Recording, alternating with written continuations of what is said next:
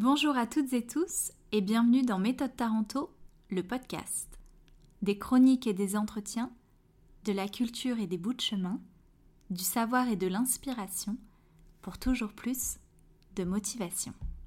Aujourd'hui, nous allons parler du break. La naissance d'une danse, c'est avant tout l'un des reflets d'une époque, de la nécessité de s'exprimer d'une génération, un contexte singulier, un courant musical, des personnalités hautes en couleurs, pleines d'espoir ou qui font acte de résistance.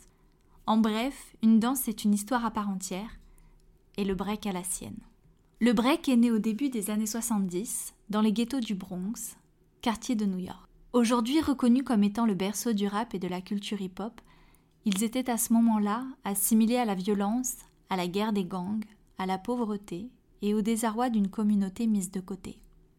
Au début, ce que l'on appellera plus tard les b-boys s'exprimaient debout. Influencés par le rock and roll, le rocking ou up rock se pratique et les danseurs développent leur propre style. Vif, belliqueux et compétitif. Les jeunes s'affirment, extériorisent et s'affrontent. Ils se cherchent et se jouent de leurs adversaires avec des mimiques provocantes. Leur objectif? Être le plus fort, le meilleur, gagner. Ils inventent ainsi le top rock. Inspirés également par la salsa, les danses africaines, les claquettes, le lindy hop ou même par un certain James Brown, le top rock va devenir la phase de préparation ou de transition des mouvements qui vont s'effectuer au sol. Plus de rage, plus de puissance, de physicalité, de revendication peut-être. Le tout deviendra le break. Il va au fil du temps se nourrir des films de kung-fu, de la gymnastique et de la capoeira, va évoluer avec les différentes aires musicales, la funk, la soul, puis le rap, qui lui aussi est en train de naître. Et bien sûr, grâce à ses adeptes, qui s'entraînent, apprennent des uns des autres, testent, inventent, créent, au gré de leurs capacités et de leurs instincts. Son nom vient du fait que, dans des soirées, Cliff Campbell, plus connu sous le nom de DJ Cool Herc, constate que certains passages de sa musique galvanisent particulièrement les danseurs. Il décide alors de jouer en boucle ces parties du morceau que l'on appelle break ou breakbeat, et c'est ainsi qu'il surnomme ses âmes en transe les breakers ou les b-boys.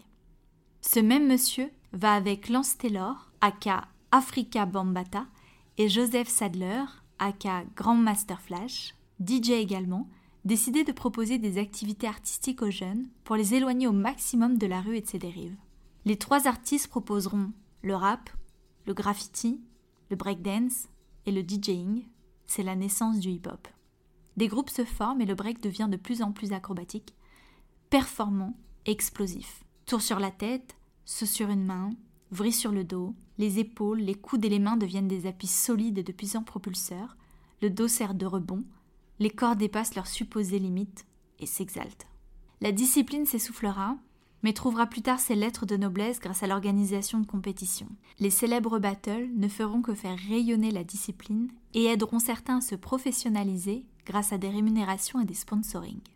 Les deux plus gros battles de break internationaux sont le Battle of the Year, né en 1991, où les danseurs s'affrontent en groupe, et le Red Bull BC One, né en 2004, où les danseurs s'affrontent en solo.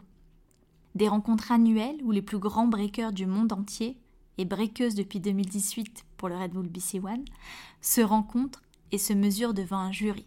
29 éditions pour l'un, 14 pour l'autre, les corps athlétiques et habités continuent de s'animer avec la fervente volonté de faire ses preuves. Si bien qu'en 2020, l'art de breaker fait son entrée à la Fédération française de danse et finit par être choisi comme discipline pour les Jeux olympiques 2024.